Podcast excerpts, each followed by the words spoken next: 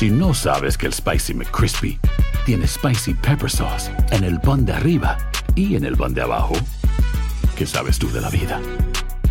Para, pa, pa, pa. Lucero junto a José Ron protagonizan El Gallo de Oro. Gran estreno miércoles 8 de mayo a las 9 por Univisión.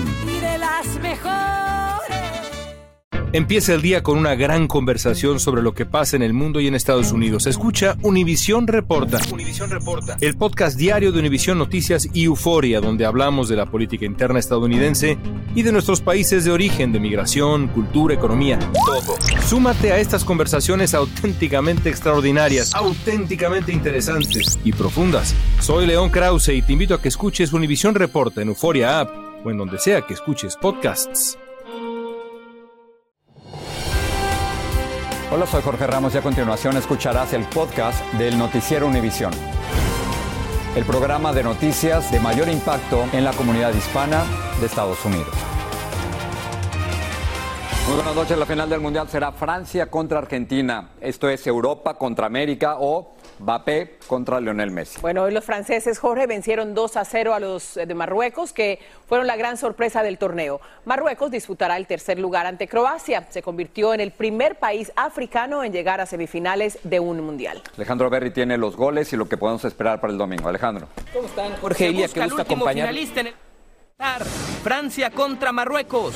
En el calentamiento previo al partido, Kylian Mbappé le estrellaba un balonazo en la cara a un aficionado y de inmediato se fue a disculpar. Comenzaba el juego ante la mirada de Emmanuel Macron, presidente de Francia, junto a Gian Infantino, presidente de la FIFA. Y apenas al minuto 5, Antoine Griezmann metía el centro por derecha. Remata Mbappé el rebote, le queda Teo Hernández que con un caratazo la manda al fondo de la red. 1 por 0 ganaba Francia. Con el marcador en contra, Marruecos fue más agresivo y estuvo cerca de empatar con esta chilena espectacular de El Yamik que pegó en el poste. Ya en el segundo tiempo, al minuto 78 entraba de cambio Colo Muani y 42 segundos después marcaba el 2 por 0 que sentenciaba el partido.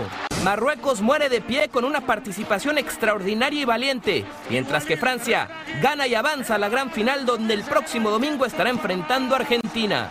Y no se puede pedir más. Una final de un mundial con Francia y Mbappé de un lado, Argentina y Messi del otro. Tanto Mbappé como Messi llegarán con cinco anotaciones, disputándose también el título de goleo individual en esta final que se antoja muchísimo el próximo domingo, Jorge Ilia. ¿Hay, hay algún favorito? Híjole, yo creo que es un choque de gigantes, ¿no? Sí, claro. Está para cualquiera. Eh, ambos tienen argumentos. Yo creo que vamos a ver una de las mejores finales que se recuerden de los últimos mundiales. Y no quisiera yo dejar de destacar el gran trabajo, por cierto, hoy del árbitro mexicano César Arturo Ramos en la semifinal y de lo de Marruecos, ¿no? Porque siempre hay estampas con las que nos quedamos en el mundial y sin duda que lo de Marruecos fue la historia más linda de esta Copa del Mundo. Sí, en la menor. Alejandro, muchas gracias. Gracias a ustedes. Muchas gracias. Aurelia, vamos a dejar el fútbol para hablar de la frontera. El Departamento de Seguridad Nacional proyecta que entre 9.000 y 14.000 inmigrantes diarios podrían intentar cruzar la frontera desde México una vez que venza el llamado Título 42 este 21 de diciembre. Y precisamente, Jorge, ante esta situación, la ola migratoria continúa en la frontera sur de Texas y hay dos zonas donde las filas son interminables. Una es en Eagle Pass y el otra es en El Paso. Marlene Guzmán tiene reacciones a esta crisis. A una semana de que el título 42 deje de aplicarse en la frontera, el sur de Texas ya está afrontando una crisis humanitaria sin precedentes con el continuo arribo de migrantes en cantidades exorbitantes. A partir del- de este mes se cierran las fronteras y ¿Eso es lo que está haciendo que se apuren a, a entrar o qué? sí, que ya son los últimos días para entrar aquí, a este país. En Eagle Pass, dos grupos que sumaban más de 500 migrantes esperaron unas horas para ser llevados al centro de procesamiento ante el repentino aumento en cruces masivos por esta región. Es una carga para el país, pero creo que, que el país nos recibe. Como este grupo, la patrulla fronteriza está procesando a migrantes todos los días, por ejemplo, este de más de 300 en el sector de Del Río, y es solo uno de los muchos que llegan cada mañana antes del amanecer. En realidad venimos, si, si lo aceptan, bueno, y si no, ya seguimos en lo mismo, no podemos hacer nada.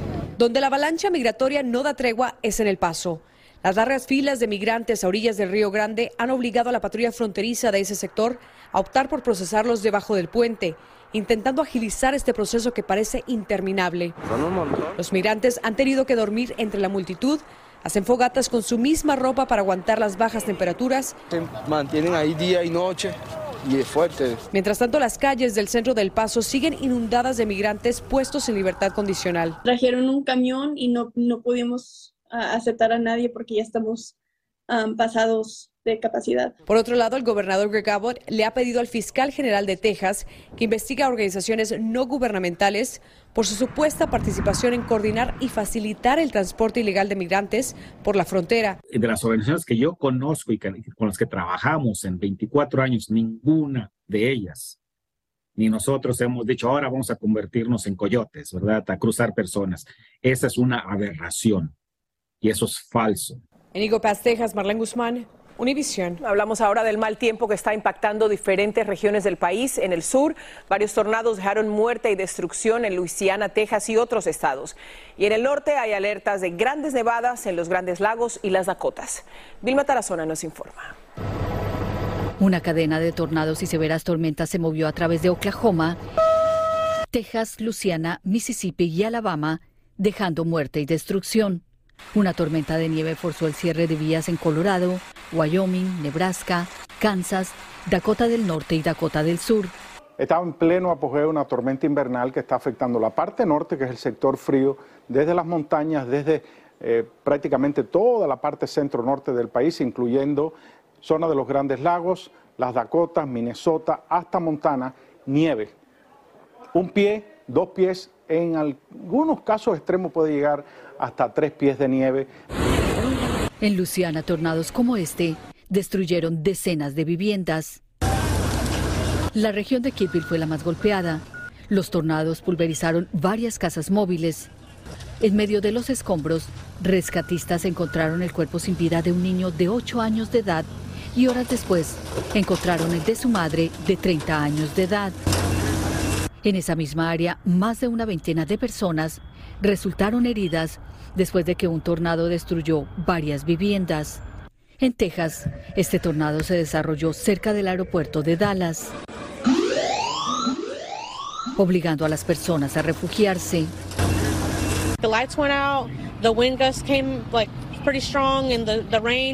Se apagó la luz, el viento fue muy fuerte y la lluvia, y lo que escuché fue un gran estruendo. Los meteorólogos anticipan más tiempo severo en diferentes zonas del país. Hacia el sur tenemos el sector caliente con tornados. Para esta noche todavía, desde Luisiana hasta el sur de Georgia. Pero esto continuará mañana, centro y norte de la Florida, sur de Georgia y costa este de las Carolinas. Granizo, tornados, vientos en exceso de 70 millas por hora. Bueno, las autoridades aconsejan a las personas que viven en las zonas donde hay tiempo severo y baja visibilidad que permanezcan en sus viviendas ya que el conducir en esas condiciones resulta muy peligroso. Jorge, regreso contigo. Vilma, gracias. Hoy se conmemoran 10 años de la masacre perpetrada por un solo pistolero en la escuela primaria Sandy Hook en Connecticut. 20 alumnos y 6 maestros fueron asesinados y desde entonces las matanzas escolares solo han aumentado. Precisamente, el presidente Biden dijo que Estados Unidos debe sentir culpa social por la lentitud política para restringir el acceso a las armas de fuego y agregó que tenemos la obligación moral de aprobar leyes que eviten desgracias similares. Hoy se cumplen dos años desde que se inyectó la primera vacuna contra el COVID-19 en Estados Unidos. Desde entonces se han distribuido casi 660 millones de dosis y según estudios de la Universidad de Yale, las vacunas evitaron casi 19 millones de hospitalizaciones por coronavirus. Vamos a hablar un poquito de dinero. La Reserva Federal despidió el año con un nuevo aumento en las tasas de interés en su lucha para contener la inflación, pero este no fue tan alto como los cuatro anteriores. Luis Mejil nos explica qué significa lo que hoy hizo el Banco Central. Aunque muchos consumidores todavía no lo noten, la inflación, el ritmo al que aumentan los precios, está empezando a bajar. ¿Cómo está bajando? No lo, no lo veo que vaya bajando ahorita. Pero no lo suficiente para que la Reserva Federal cambie de curso. Continuando su ofensiva contra la inflación, el Banco Central aumentó hoy los intereses en medio punto, el séptimo incremento en lo que va del año. El mercado estaba esperando este aumento. Es consistente con la estrategia que ha estado impulsando la Reserva Federal eh, y no nos debería sorprender. El consenso entre los economistas es que el Banco Central está haciendo lo correcto. Aunque la inflación parece estar bajando, es riesgoso descuidarse. Por eso el director de la Reserva Federal dice que continuarán con la misma medicina. En otras palabras, hasta que se controle la inflación, los intereses seguirán subiendo y con ellos el costo de usar crédito y pedir préstamos. Y cuando empezamos a caer, a bajar realmente de lo que había sido este espiral inflacionario, yo creo que vamos a empezar a ver esa la concreción de ese fenómeno durante los próximos meses. Aunque la esperanza es que lo peor de la inflación haya quedado atrás, la ansiedad entre los consumidores sigue siendo palpable. Interesantemente, eso no los está deteniendo de hacer sus compras navideñas. Es posible que este año los regalos sean menos generosos que en años anteriores. Hemos hablado con los niños de que ya no va a ser lo mismo. Eh, aquellas vacaciones que antes teníamos ya no lo vamos a hacer por lo mismo de la economía. Antes comprabas algo por un dólar, ahora no, ahora son tres dólares los que estás pagando por un producto. Como muchos, Juan Gallardo y Aurelia Ramírez no quieren endeudarse, con intereses que siguen subiendo. La prudencia es buena consejera esta Navidad. En San Francisco, Luis Mejid, Univisión. Fantasmas, portales, crímenes extraordinarios, desapariciones, hechos sobrenaturales son parte de los eventos que nos rodean y que no tienen explicación. Pero ya es tiempo de correr el oscuro manto que los envuelve para hallar las respuestas de los misterios más oscuros del mundo. ¿Están listos? Enigma sin resolver es un podcast de euforia. Escúchalo en el app de Euforia o donde sea que escuches podcasts. Si no sabes que el Spicy McCrispy tiene Spicy Pepper Sauce en el pan de arriba y en el pan de abajo, ¿qué sabes tú de la vida? Para, pa, pa, pa. Dicen que traigo la suerte a todo el que está a mi lado. Y esa es mi mala fortuna. Basada en el clásico de Juan Rulfo, llega Univisión, El Gallo de Oro. Supongamos que la caponera puede inclinar la suerte a quien ella quiera. ¿Estás tardando en conquistarla? Con Lucero, José Ron y Plutarco Asa. Este gallo está cambiando la vida. En una historia legendaria de amor y azar. No trates de cambiarme, no lo vas a lograr. El Gallo de Oro, gran estreno miércoles 8 de mayo a las 9 por Univisión. Estás escuchando el podcast del Noticiero Univisión. La Corte Suprema decidirá el destino del programa de perdón de deuda estudiantil del presidente Biden el próximo año. Sin embargo, nueve millones de personas que pidieron ese alivio económico recibieron notificaciones indicándoles erróneamente que sus solicitudes fueron aprobadas. Esto aumenta la confusión alrededor del programa que ha sido demandado por varios estados de gobiernos republicanos. Claudia Uceda nos amplía confunde y da una ilusión. Felipe fue uno de los casi nueve millones de personas que recibieron este correo electrónico del gobierno que dice que la condonación de su préstamo estudiantil fue aprobado. Entonces, soy aprobado, pero no me la darán. Entonces entra uno como que en esa duda. El mensaje dice, hemos revisado su solicitud y determinado que usted es elegible para un préstamo bajo el plan. Hemos enviado esta aprobación a su administrador de préstamos. El correo electrónico genera confusión porque hasta el momento nadie ha recibido la condonación de la deuda, porque el programa de alivio de deuda de Biden está bloqueada por los tribunales federales. Felipe tiene una deuda estudiantil de 40 mil dólares y como muchos otros están en el limbo al no saber si recibirá ese respiro económico de hasta 20 mil dólares. Fue aprobado, es un sí para los prestantes en, en que sí puedo obtener esta ayuda, pero no dan el permiso en el que en soltar el dinero. Entonces es como que te ayudamos, pero aún no. El Departamento de Educación afirmó que el error fue humano de un proveedor de servicios y aclaró que los prestatarios no deben esperar ver el alivio de la deuda, al menos que la Corte Suprema permita que el programa siga adelante. El Departamento de Educación indicó en un comunicado que la comunicación clara y precisa con los prestatarios es su prioridad absoluta y que está corrigiendo el error. Esta falla ocurre en un momento en donde el mismo gobierno alerta de posibles estafas. Creo que es importante recordar el contexto que la razón por la confusión es porque las demandas que han sido avanzadas están complicando el proceso. En Washington, Claudio Seda, Univision.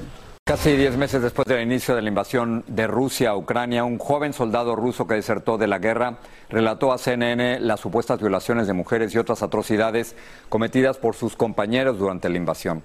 Pedro Rojas, desde Arlington, tiene detalles de esta denuncia. Nikita Shibrin, un desertor del ejército ruso que asegura sirvió con las fuerzas militares acusadas de cometer masivas violaciones de derechos humanos en Bucha, Ucrania, un suburbio del norte de Kiev, la capital de ese país, reveló a la cadena CNN que fue testigo de atrocidades durante la ocupación rusa. Observé asaltantes sexuales siendo perseguidos por violar mujeres y luego confirmé que habían asaltado una madre y su hija. Nunca fueron arrestados, solo expulsados del ejército, denunció. Shibrin, quien se encuentra en la clandestinidad en Europa, enseñó su documentación militar rusa y el sello que se le colocó el 24 de febrero cuando se le ordenó invadir a Ucrania.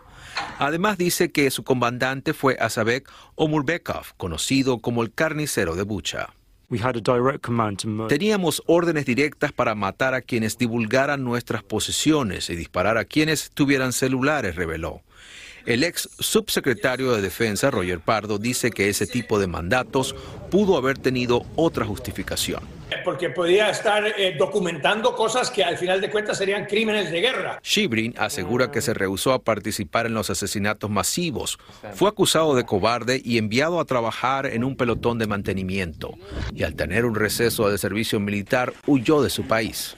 Todo esto ocurre mientras el Pentágono se prepara a enviar un moderno sistema de defensa antiaéreo a Ucrania. Vamos a resolver esa solicitud en tiempo real. Todavía no me quiero anticipar a la decisión, expresó John Kirby. Nikita Shibrin también dijo emotivamente que dejó una hija en Rusia y asegura estar dispuesto a atestiguar en un tribunal internacional en contra del ejército de su país. En Arlington, Virginia, Pedro Rojas, Univisión. En más de esta guerra, Ucrania dijo haber derribado 13 drones rusos utilizados en un ataque contra la capital Kiev. Las fuerzas ucranianas dicen que las explosiones alcanzaron edificios administrativos y residenciales, pero que no dejaron víctimas. Uno de los drones tenía escrito el mensaje por Raizan, en aparente referencia a un ataque de Ucrania a una pista de aterrizaje en Rusia. El nuevo gobierno peruano decretó estado de emergencia por 30 días ante el continuo vandalismo y las violentas protestas de seguidores del destituido presidente Pedro Castillo. Autoridades dijeron que la toma de carreteras y actos violentos de los manifestantes requieren una respuesta contundente por parte del gobierno. Al menos seis personas han muerto en manifestaciones en Lima y el sur del país por aliados de Castillo, quien permanece preso mientras lo investigan por un intento de golpe de Estado. En México está dando de qué hablar el lujo y la extravagancia en las propiedades de José Alfredo Hurtado, uno de los líderes criminales de la familia michoacana en el estado de Guerrero. Alias El Fresa, como se le conoce, es buscado por las autoridades desde el 2018 y como nos dice Jessica Cermeño, con lo que han encontrado las autoridades en sus inmuebles confiscados, ya lo comparan con el colombiano Pablo Escobar. Muebles con oro, animales exóticos vivos y disecados y hasta lagos artificiales. Todos estos lujos tenían su propiedad de San Miguel Totolapan José Alfredo Hurtado Lascuaga, conocido como El Fresa, el líder de la organización criminal La Familia Michoacán en el estado mexicano de Guerrero. Un capo que se hizo famoso por este video. Yo vivo en San Miguel, tengo mi casa dos, a una cuadra de la presidencia. Yo creo que todo el mundo la conoce y todo el mundo sabe dónde vivo. Milenio TV tuvo acceso a esa y a otras dos de sus propiedades confiscadas y en todas hay alberca. En la que se encuentra en el centro del poblado hay al menos seis habitaciones con baño completo y algunas tienen hasta sauna. Los muebles tienen detalles de serigrafía hechos con pan de oro de 24 quilates. Otra propiedad tiene salas de juegos de azar, una cancha de tenis y está decorada con varios animales exóticos y secados. Los agentes encontraron ahí esta armadura de caballero español, hecha a mano, cotizada, según Milenio, en al menos 4 mil euros. Se pierde en un mundo de fantasía, ¿sí? Mucho, muchas cosas ostentosas, por supuesto.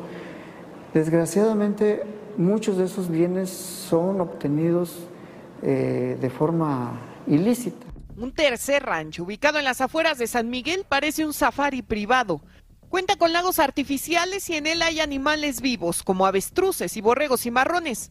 A El Fresa también le gustaba jugar golf con pelotas personalizadas con su fruta favorita.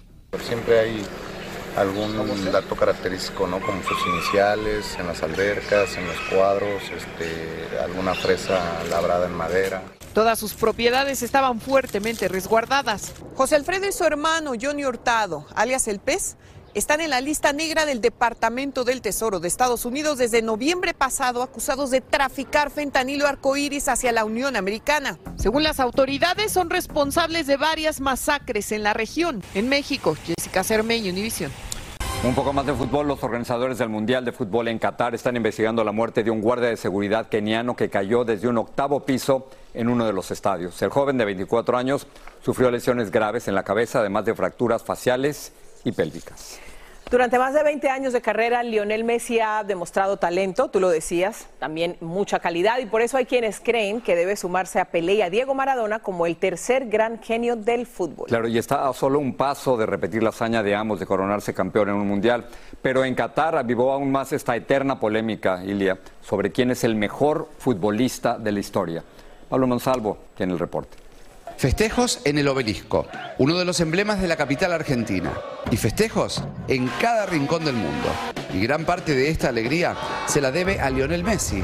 Ese es el Mundial de Messi, lo queremos, todos de corazón lo deseamos. Quien asegura estar jugando su último mundial y dejando la vida en cada partido. Éramos conscientes de que si no ganábamos eh, se nos complicaba y, y jugamos cinco finales y, y por suerte la pudimos ganar las cinco. Y en medio de las celebraciones, el director técnico de la selección albiceleste volvió a encender un debate que lleva años. Si Messi es el más grande de la historia, bueno, es que no, a veces parece porque somos argentinos que lo decimos, es emocionante porque, porque cada vez que lo, lo- lo ves este, te genera algo, le genera algo a sus compañeros, le genera algo a la gente eh, y no solo a los argentinos. A pesar de ser el jugador que más veces representó a la Argentina en su selección, superando a íconos como Maradona y Batistuta, muchos expertos en la materia aseguran que es difícil considerar a Messi como el mejor de siempre, porque aún le falta obtener una Copa Mundial. Si nos metemos no solamente en lo que juega, sino en lo que transmite, en que ha llegado a lugares que ni el mismísimo Maradona ha llegado,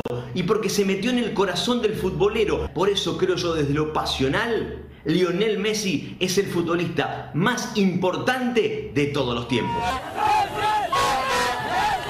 En este momento es Messi. Comparar un tiempo con otro es la cuestión, no, no quién es el mejor, ¿no? A él lo único que le falta es la Copa del Mundo. En lo que la gran mayoría aquí coincide es en que Messi está en su mejor momento futbolístico de siempre, en la madurez profesional y con un valor añadido. Aprendió a ser líder. Todo un planeta vibrará con lo que ocurra en Qatar y millones de argentinos se preparan para, en caso de ganar la Copa, una fiesta que no tendrá fin. En Buenos Aires, Pablo Monsalvo, Univisión. Ya está, este puede ser el Mundial de Messi y a Messi le falta el Mundial. El domingo no, Esa lo copa. llamen nadie. Te vas a poner otra vez la camiseta de Claro, 10. por supuesto que sí, claro que sí. Buenas noches. Gracias. Así termina el episodio de hoy del podcast del Noticiero Univisión. Como siempre, gracias por escucharnos.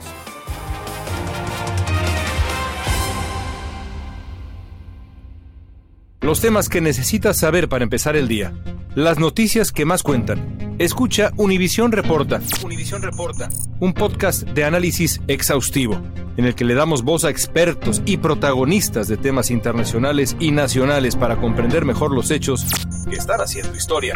Soy León Krause y te invito a escuchar Univisión Reporta de lunes a viernes por Euforia App o donde sea que tú escuches tus podcasts.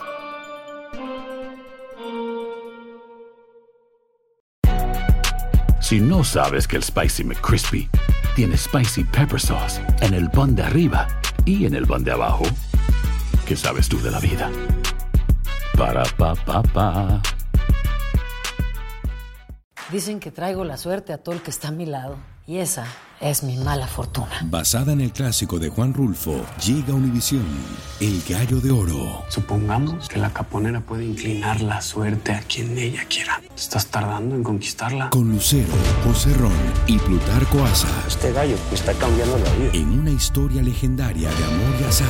No trates de cambiarme, no lo vas a lograr. El Gallo de Oro, gran estreno miércoles 8 de mayo a las 9 por Univisión.